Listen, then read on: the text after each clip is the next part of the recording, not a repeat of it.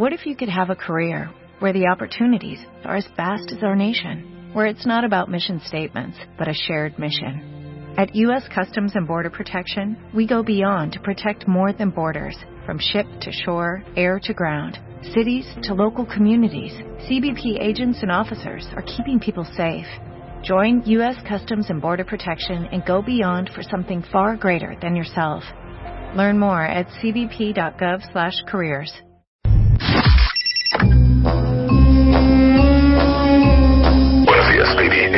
3486 Omisión. Lograr obtener uno de los 10 lugares para My Favorite Things 2012. Instrucciones. Conéctate todos los días de 10 de la mañana a 1 de la tarde. Tu clave de acceso 96.9. Si no conectas, tienes la opción en www.wradio.com.mx. Puedes usar la vía alterna en www.martadebaile.com. Una pregunta diaria. Tendrás que contestar. No pierdas tiempo. Y recuerda, solo son 10 lugares y uno tiene que ser tuyo. Este mensaje se autodestruirá en 5 segundos. Está con nosotros el doctor Sion Agami, que es pediatra neonatólogo, y vamos a hablar de los primeros años de vida y el desarrollo. Y hay que aclarar, Sion, hay que aclarar. Pésimo estar comparando a los niños. Exactamente. ¿Estás de acuerdo? De, oye, pero fíjate primero. que mi primer hijo dejó el pañal a los ocho meses. O sea, Y fíjate que mm, eso lo hacen todos los papás, ¿eh? todos los papás lo hacemos, comparamos a los hijos que el hijo de la vecina que ya se hincó, que ya gateó, y eso es lo peor porque presionamos al niño y eso no es bueno para su desarrollo. Este, mm, el desarrollo normal del niño eh, está basado en el desarrollo y maduración del sistema nervioso central. Esta maduración tarda más o menos para que madure completamente un año. Por eso los niños caminan al año, cuando está perfectamente maduro su sistema nervioso central. Vamos a ir viendo paso a paso cada mes cuáles son las principales este, cosas que hace el niño en su desarrollo. los, los milestones. No, pero es que yo antes de que llegaran nos estábamos carcajeando, porque ¿qué tal la gente? Y si alguno de ustedes cuentavientes ha hecho esto muy mal, muy ¿Qué? mal. ¿Qué? Así de, no hombre, se, se ha vuelto de un berrinchudo. Y entonces yo, ¿cuántos años tiene? Nueve meses. Sí, no. Ahí te va otra. No es que estoy bien preocupada porque fíjate que no quiere dejar el pañal. ¿Y cuántos años tiene? Dos años. Sí, sí, perdón. Ajá. ¿No? Sí, los papás Claro. A presionan mucho. ver, al échate otra tú, a ver, mátame esas. No, Eh, esa está cañona. Pero, eh. No, los berrinches, pero cabe mencionar que a veces un bebé de seis meses con sus berrinches domina a los papás completamente. ¿eh? Los tiene en la bolsa.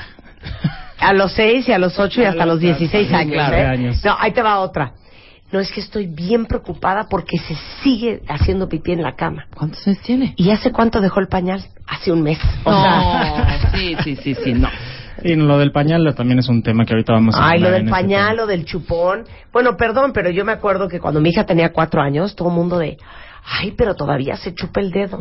Y no pasa nada. Sí, ¿no? Para eso hay ortodoncistas y con- se le van a componer los dientes con los no pasa nada. tampoco. De, ay, pero sigue Úntale con, la, chile. sigue con la botella.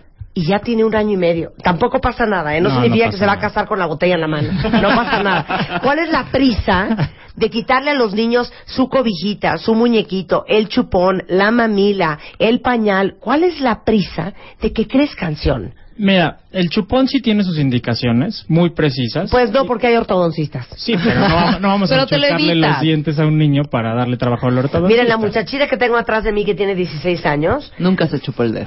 usó chupón hasta los 4 años. Sonríe, Antonina. No, pero... Ahí está. Perfecto. Perfecta. Claro. No pasa nada. Con el ortodoncista. Con el ortodoncista. Así, Bueno. costaron un dineral, pero no con el ortodoncista. Bueno, vamos a empezar. De 0 a 6 meses. Mira, de 0 a 6 meses, lo primero que, que hace el bebé al mes, bueno, de recién nacido, ellos su forma de comunicarse es con el llanto. Ellos así nos hablan. Con el llanto su forma de expresarse y su forma de decirle a los papás qué necesidades tienen. Comer o si algo le molesta o algo tiene. La visión. A esta edad, el bebé ve aproximadamente una distancia de 30 centímetros. Esto es porque cuando la mamá le está dando pecho, Qué increíble. la distancia entre la cabeza del bebé y de la mamá son más o menos 30 centímetros y eso es lo que ve el bebé. Ya conforme va creciendo ya va viendo a más Me distancia. impresiona ese dato en la naturaleza. Ah, cochi- fregón. que es exactamente la distancia, Claro. ¿no? Entre la cabeza del bebé cuando está amamantando y Y la la cara, cara de, de tu la mamá. Exactamente. Esto, todo este desarrollo, este, hay que decir lo que es cefalocaudal. ¿Esto qué quiere decir? Que va de la cabeza a los pies. O sea, primero siempre este, crece y se desarrolla primero la cabeza, cuello, tronco y al final las extremidades y los brazos. Igual es céfalo caudal y de adentro hacia afuera. Este, y esto va con lo de la maduración del sistema nervioso central. Este, también eh, a esta edad sonríe, pero es un reflejo. O sea, no se ríe porque Sí, eso le de esté que dando ya risa. hasta a se ríe conmigo el niño. Sí, no, claro. señora, es un reflejo. Exacto. Su olfato está muy desarrollado. Pero a ver, la sonrisa, ok, eh, los primeros seis meses, todos los primeros seis meses la sonrisa es instintiva. No, no, no. Ya ¿Es el al- reflejo? al- a las seis semanas más o menos ya se ríe, ya sonríe. Ok, Al primer mes sí es un reflejo. ok. Su olfato sí está muy desarrollado desde que nace. Eh, de hecho, es una forma que distingue a la mamá porque la huele. Eso es importante. Luego, este, alrededor de la sexta semana, lo que decía ahorita, ya se ríe por primera vez o sonríe a, a la gente conocida, o sea, a los papás. Este, es capaz de voltear la cabeza si alguien le llama o si algo le llama la atención. Y este, responde a muestras de afecto, sobre todo con los cuidadores que son los padres, ¿no? Este, a los dos o tres meses em, em, se lleva los pies a la boca. Ya empieza a subir ese pie y lo lleva. Tiene una elasticidad impresionante, se lo lleva a la boca. Em, disfruta de estar con sus juguetes y si lo pones boca abajo al bebé, es capaz de sostener su cabeza 45 grados y sostenerse en sus antebrazos. Esto es importante porque nosotros en la consulta, esto es lo que evaluamos mes con mes de un bebé. Vemos que sostenga su cabeza, que esté... O sea, que- tú llegan a la consulta y lo pones boca abajo a ver boca qué abajo, hace, es lo a ver si hace que tortuguita. Exacto, a ver si hace tortuguita, a ver si sube la cabeza, si ¿Por? se sostiene. Porque nosotros así vemos que va con un desarrollo adecuado. Si tiene algún problema neurológico, nosotros lo detectamos con todas esas, esas pruebas. Que no sostiene la cabeza, el típico niño que llega ya tiene ocho meses y no sostiene la cabeza, eso nos habla de algún problema neurológico, o el niño que a los seis meses no se sienta. Un niño a los seis meses ya debe ser capaz de sentarse sin ayuda. Entonces todo eso lo evaluamos en la consulta. Ok, dos a tres meses empiezan las cositas en la boca. Quiero que expliques el tema de la boca. Porque muchos padres también otro error que cometemos es amarrarle las manitas, envolverlos como taquito. eh, cada vez que el niño se mete algo a la boca, la mano a la boca o lo que sea a la boca, se lo sacan de la boca, le quitan las manos. Hay gente que comete el gravísimo y catastrófico error de ponerle al, al niño eh, eucalipto en las manos, Para que no se chile, dedo, o sea, unos horrores para que no se chupen las manos. Quiero que expliques por qué la boca es tan importante. Bueno, la boca, los bebés la forma de sentir y de explorar el mundo es con la boca a esta edad. Entonces ellos sienten todo con la boca, todo se lo van a llevar a la boca, hasta, hasta una mesa enorme la van a tratar de, de meter la boca ahí porque eso es con lo que, lo que sienten. Entonces no hay necesidad de quitarles los objetos. Digo, obviamente hay que tener cuidado con Sí, no qué tipo de objetos se meten ¿verdad? a la boca, Sí. ¿verdad? Ok. Pero si se mete su mano está bien, porque es su forma de experimentar. Pero es el mundo. truncarle el desarrollo y el conocer el mundo, quitarle las cosas de, la, de las manos y de la boca. Exactamente, el bebé tiene que agarrar todo lo que tenga a su alrededor y de hecho nosotros tenemos que estimularlo para que tenga más cosas a su alrededor y agarre las cosas y estire las manos y use sus dedos y esto le ayuda para que sea un bebé mejor desarrollado. A ver, tú que eres pediatra neonatólogo, hay una cosa divina que hacen los niños que tiene una explicación increíble científica, que es el reflejo de moro. ¿no? Que es ese momento cuando tú pones un bebé boca arriba, cambiarle el pañal, se han fijado que abren los brazos en eh, así como estiran los brazos hacia los lados, como en una cruz, como que se asustan. Como que se siente que se van a caer. Ajá. ¿no? Explica lo que es el reflejo de moro. El reflejo del moro es, como tú lo dices, es un reflejo que si nosotros este, tomamos las manos del bebé y las soltamos, ellos se quieren agarrar. Ellos se quieren agarrar, hacen un movimiento como que quieren agarrarse. Y esto también habla de la maduración del sistema nervioso central. Este reflejo se va quitando con el tiempo, más o menos a los seis meses ya no lo hace el bebé. Y así hay muchos, muchos reflejos como el reflejo de prensión, Ajá. que el bebé cuando nace lo único que hace, si nos le ponemos el dedo, Agarrar inmediatamente. lo agarra el reflejo de prensión. Este también lo van dejando y así hay muchos reflejos que nos hablan de la maduración del sistema nervioso central. Este, luego como a los cuatro o cinco meses, esto es la etapa que estábamos hablando, que se llevan todo a la boca, eh, disfruta de estar sentado, eh, y eh, su cara es muy expresiva. Ajá. Es muy expresiva y se queda ya mirando fijamente un objeto. Se puede quedar mirando fijamente un objeto. Sus ojos ya se alinean perfectamente en la línea media. Porque antes se les van. Exacto. Luego las mamás están preocupadas de que los niños están Ay, mi viscos. hijo ya está visco. Es completamente normal. Hasta el primer año podemos observarlos que siguen haciendo visco y no hay ningún problema. Algo precioso, Sion. El. Ay, me nació con los ojos grises, fíjate. Sí, claro. ¿No? Sí, o claro, A ver, claro. el color de los ¿Qué ojos. No sabemos de qué color va a ser porque los tiene grises. Todos los niños nacen con los ojos grises, casi todos. A menos que sean ojos muy negros, pues desde el principio los vemos negros. Pero si son ojos claros, verdes, azules o café claro, generalmente se ven grises cuando nacen. Pero ¿Hasta qué edad se define el color? Como hasta los dos, tres meses ya lo vemos el color que va a ser. Sí. Entonces disfruten a sus hijos con los ojos grises dos meses porque se les van a ir. Luego llegamos a, la- a los seis meses. Esto es muy importante. A los seis meses, como ya dijimos, el niño se sienta. Entonces, cuando está- el niño está sentado, empieza a tomar seguridad en sí mismo, empieza, puede ¿Se observar. sienta solo se o lo sien- sientas A los seis y meses debe aguanta? sentarse solo. O sea, ¿se puede incorporar solo? Se puede incorporar. Y se puede, tiene que quedar sentado, sentado solito. y, e- y él puede explorar el mundo. O sea, puede ver, voltear para todos lados, estar sentado. Y esto es muy importante porque nos habla, como decíamos, de que tenga un buen desarrollo. Y llegamos a la etapa del gateo. El gateo también es un tema un poco tabú y hay muchos mitos alrededor del gateo. Generalmente un niño gatea entre los 6 y los 12 meses. No hay un mes exacto donde deba de gatear. Em, también hay niños que no gatean y es perfectamente normal. No va a afectar su desarrollo porque hay mucha gente que dice es que mi niño no gateó entonces no se va a desarrollar bien o no va a caminar. Hay niños que se saltan por completo esta etapa y caminan. Lo importante del gateo es que el niño se desplace. Hay niños que se desplazan como lagartijas. Sí, sí, sí, boca como abajo, gusanitos. Ajá. Y se desplazan como lagartijas. Hay niños que se desplazan como haciendo carretillas sobre sus pompas, van caminando. Y eso es normal. El chiste es que el niño se desplace ¿Y qué, tal, ¿Y qué tal los que horizontalmente. van en reversa? También en reversa, también hay unos que van en reversa. O los que se arrastran como, como renacuajos.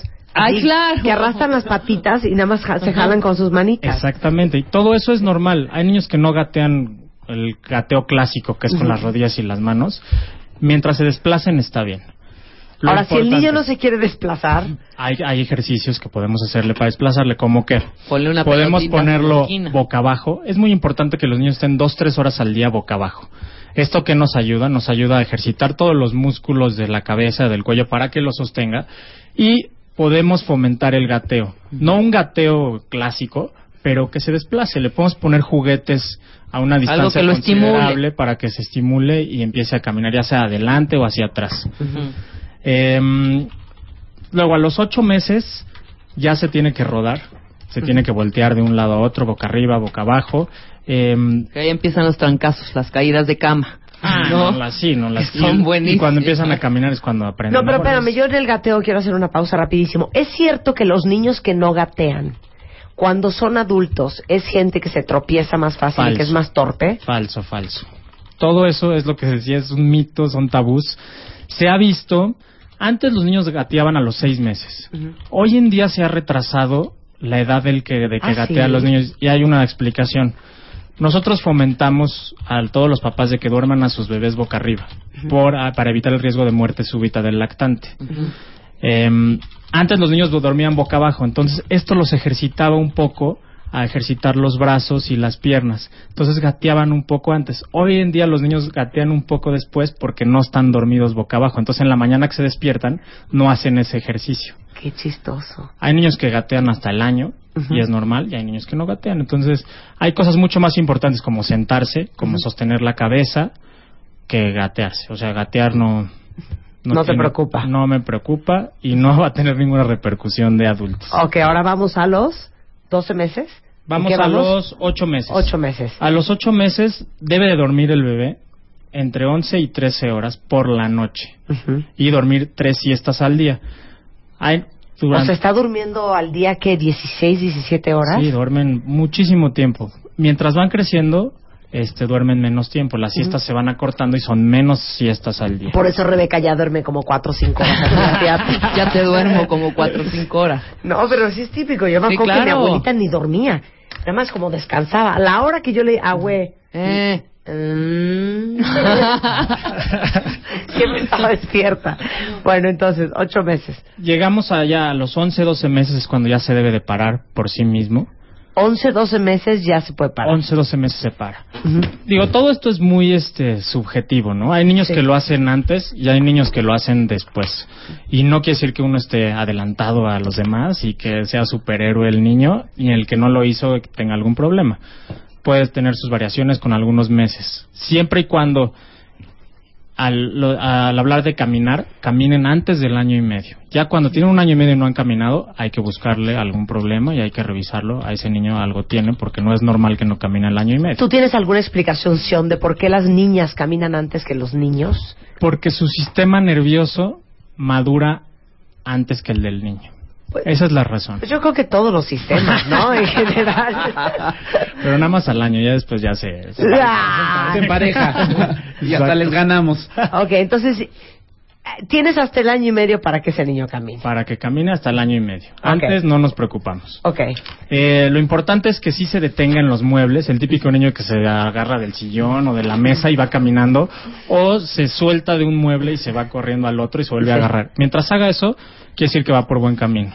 Ok. ¿Ok? Ok. Eh, ya al año, ya debe de decir, bueno, más bien ya se debe dar a entender y debe decir ya unas cuantas palabras. Puede decir un par de palabras ya conjugadas y pues el chiste es que le entendamos, ¿no? Pero ya debe de hablar. Pero igual, o sea, ¿a qué edad te, te debes de preocupar por la cantidad de palabras que hable un niño? hasta los 4 o 5 años.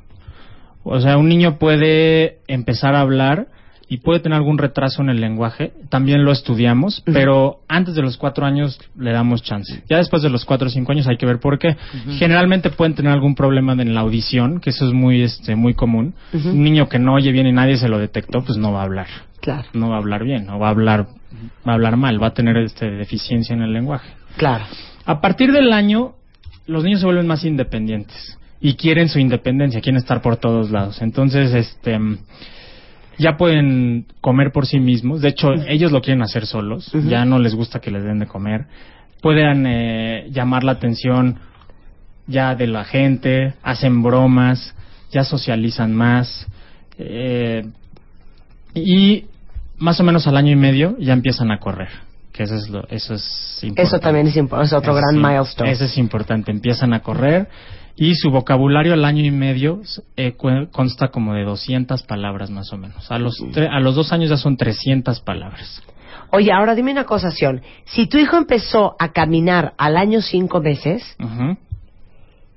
¿Rápidamente aprende a correr o le va a tomar más tiempo aprender No, a le, correr? le va a tomar, le va a tomar. Lo que estuvo retrasado se sigue retrasando un poquito, Sí. pero mientras esté, mientras sea antes del año y medio, no tiene ningún problema. Es como el niño que, volvemos a lo mismo, que, que un niño que gatea a los seis meses y el que gateó a los diez meses. A lo mejor el que gatea a los seis meses va a caminar un poquito antes, pero An- antes de que se me olvide, porque sí quiero tocar este tema. Eh, ¿es a los 10 meses, Sion, la angustia de separación? sí, más o menos a los ocho o diez meses es ansiedad de separación. Sí, y me gustaría que explicaras esto, porque esto es otro gran tabú, otro gran mito y algo que es súper dañino emocionalmente para un niño, que te dicen, déjalo, que se acostumbre, hoy nos vamos a ir de viaje, sabes que no te vayas a despedir de él, desaparécete, es mejor que no te vea, ¿no? Sí, no. O de repente, voy a ir al súper, pero si me despido llora, entonces sabes que me voy a escapar, o sea, es pésimo. A ver, dales un Mira, buen La regaño. ansiedad de separación es muy común en los niños. Empieza a los 8, más o menos 8 o 10 meses. Luego se quita, luego a los 2 años otra vez. Y así hay varias etapas de ansiedad de separación. Explica que Pero sí, la ansiedad de separación es cuando el bebé ve, o más bien ya ve, ve que sus papás ya se fueron y no los tiene. Es una ansiedad y es un berrinche y lloran porque los bebés se angustian. Les da miedo estar solos y les da miedo. Lo que pasa es que en esa etapa le tienen miedo a adultos desconocidos, que también eso influye mucho. Pero la ansiedad de separación es muy fuerte porque el bebé no, no todavía no madura tanto como para saber que vas a regresar. Claro, no tiene sentido de permanencia, claro. Para ellos desapareciste. Es por eso les gusta tanto el jueguito ese de peekaboo. Exacto, el que te escondes detrás de una sábana porque él jura que de veras no estás. ya no existes. Sí. Sí, y luego te apareces otra vez. O sea, tú en David. Copperfield. Pero yo entendía que la, la primera etapa de la angustia de separación a los 8 o 10 meses es porque a esa edad le empieza a caer el 20 el niño que su mamá o su papá o la persona que lo cuida no es una extensión del mismo y que es un ente separado e independiente Claro. que no le pertenece a él y que puede estar o no estar. Esa es una explicación. Y la otra explicación es que el bebé no puede ver el mundo desde otra perspectiva más que de- del suyo. O sea, él no puede imaginarse que hay más personas, eh, que hay más gente. Él es él y su mundo y se acabó. Entonces, no, y tampoco puede imaginarse, ah, va a ir al súper, está aquí a tres cuadras. No, no, no dilata, Claro. no. O sea, el niño no tiene contexto de nada. De nada. Entonces que su mamá se vaya al súper o se vaya siempre. a París, Y lo abandonó. el punto es que no está y lo abandonó. Por sí, eso es una pésima existir idea. Es una angustia muy grande para Bueno, eh, miren, esto pasa en los adultos. A ver, ¿cómo se portaban ustedes con la chava que no los pelaba y los rechazaba? Más neciaban, más querían estar. El marido que no nunca te hace cariñitos, ahí estás todo el día, ay hazme, ay pélame, ay háblame, ¿no? Y el que tienes encima todo el día abrazándote y besándote, dices, ya, hasta para allá. Déjame Igual paz. pasa con los niños. Entre más los empujes, más se te pegan. Entonces, a esa edad necesitas tenerlos muy cerca de ti. Claro. Y con eso les va a dar una seguridad para que ellos puedan irse por su lado. Ese es, ese es el objetivo, darle seguridad para que el bebé se independice y descubra todo el mundo a su alrededor. Eso es lo importante, no sobreprotegerlos tampoco, porque Sí. eso es malísimo, porque se hace un bebé inseguro, un niño Sí. inseguro que no quiere estar solo ni ir a ningún lado. Entonces tenemos que saber pues, un punto medio, ¿no? Y con esto de la ansiedad de separación también vienen los típicos espasmos del sollozo, que son los que Que el se niño privan. se priva. Ay, cállate. El niño se priva. ¿Mm? Y si es una si es una condición que sí puede espantar a los padres porque hay niños que se desmayan de, de cuando se privan o cuando el espasmo del sollozo. Ujú, La niña es un se berrinche privaba. tan fuerte que deja Que esta niña me sacó varios sustos. Sí. Yo así de, ¡la niña se me murió! Pero hay una, Y hay así una con manera, los ojos ¿no? volteados y De... morada. Ah, es un no. berrinche y es una forma de llamar la atención del, del Pero niño. la privadez, como pues, los que hay un aquí como un musculín que les aprieta así, pum, reacciona, ¿no? no, no, no, hay, nada. ningún- no hay nada. Uy. Lo Solito, único- pero- es no hacerle mucho caso al berrinche Pero si porque está si privado uno y ya morado y que crees que ya no está respirando. solito ¿qué? va a reaccionar. ¿Sí? Porque Ah. si nosotros nos asustamos y no, no lo vuelvas a hacer, ya sabe. Sí, claro. No es tonto. Como Pero dicen las abuelitas, no, te toman la medida. Les digo una sabe. cosa, esta que muchachita que, tengo aquí, Sion, mira, no es por intrigar. Se me privó dos veces. No, la primera susto, vez ¿eh? que se me privó porque no se quería cambiar el pañal. Imagínense ustedes si nunca se les ha privado un niño, muerta, morada, Sí, claro, morada, morada. azul, ojos en blanco, totalmente lívida. Sí, claro, en el piso. Y, y entonces ¿Y qué yo hiciste? obviamente le hablé a mi pediatra, al doctor Pablo Casaubón, y le digo, Pablo, la niña casi se me muere. Y me dijo, no, dejan de respirar, pero no les deja de latir el corazón. ¿No es así, Sion? Sí, no, no, no deja Sí dejan de respirar, pero le sigue latiendo el corazón. Y ahora sí que solita vuelve en sí. Sí. Pero el susto... No, hombre. Me dijo, la próxima vez que te lo hagas, ¿sabes qué haz? Prende la regadera de agua fría y la metes. Ajá. A ver si no se le quita. Bueno, Sí lo. No lo hice, pero sí. salvaje. Toti con ribotril. Sí, ahora la niña está entafilada. Regresando, seguimos hablando con el doctor Sion de cómo crecen los niños en W Radio, cortesía de Bebemundo. Ya regresamos. Regresamos. Ya. Regresamos. Regresamos. Marta de baile en W.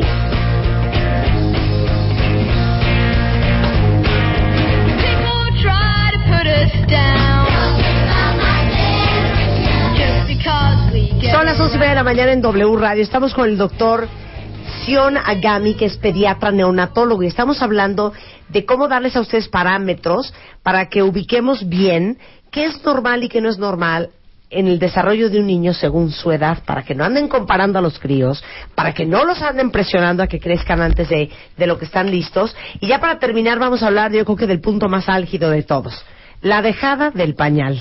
La dejada del pañal es un tema muy importante Y hay niños que lo hacen como todo lo que hemos hablado antes que otros y otros lo hacen después. Generalmente a los dos años podemos empezar a entrenar a los bebés o a los niños para que dejen el pañal.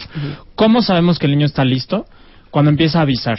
Cuando el bebé empieza a avisar pipí, popó, la palabra que sea que use para que ya tiene que hacer pipí o popó, en ese momento sabemos que está listo para poderlo entrenar. ¿Cómo lo entrenamos? Al momento que nos avisa, lo llevamos al, a- a- al excusado, a la taza donde lo quieran llevar y lo entrenamos a que, a que haga popó, haga pipí ahí. Este, mm, generalmente una técnica que se puede usar es después de cada alimento, después del desayuno, llevarlo, después de la comida, llevarlo, después de la cena, llevarlo. Y solito, el bebé ya va a empezar a avisar y lo vamos a llevar.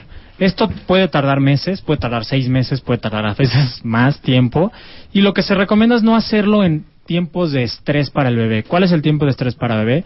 Que tenga alguna enfermedad o, por ejemplo, que vayan a hacer un hermanito, que eso les causa, es, es otro tema que algún día hablaremos Sí. también, eh, les causa mucho estrés y entonces no lo va a lograr. Tiene que ser un momento de paz y de que esté muy bien el bebé en todos sus aspectos. Pero lo más importante es que no todos están listos a la misma edad. Exactamente. Y es un crimen también, les voy a decir una cosa, que las guarderías aquí te obliguen a, a que el niño ya no use pañal para que entre a la guardería o al kinder cuando el niño apenas tiene un año y medio. No, eso no está bien. Porque es totalmente ir en contra de la anatomía y del desarrollo natural físico de una persona. Claro. Sus esfínteres no están listos. Los esfínteres pueden madurar hasta los tres años. Bueno, mis hijas, para que alguien tenga paz por si andan estos menesteres, van a decir que de veras mis hijas, entre el chupón, el dedo y el pañal, mis hijas dejaron el pañal entre los tres años y medio y los cuatro. Mira tú. Y hasta donde yo sé, la niña que ya va en quinto de prepa no va con el pañal al colegio, ¿verdad?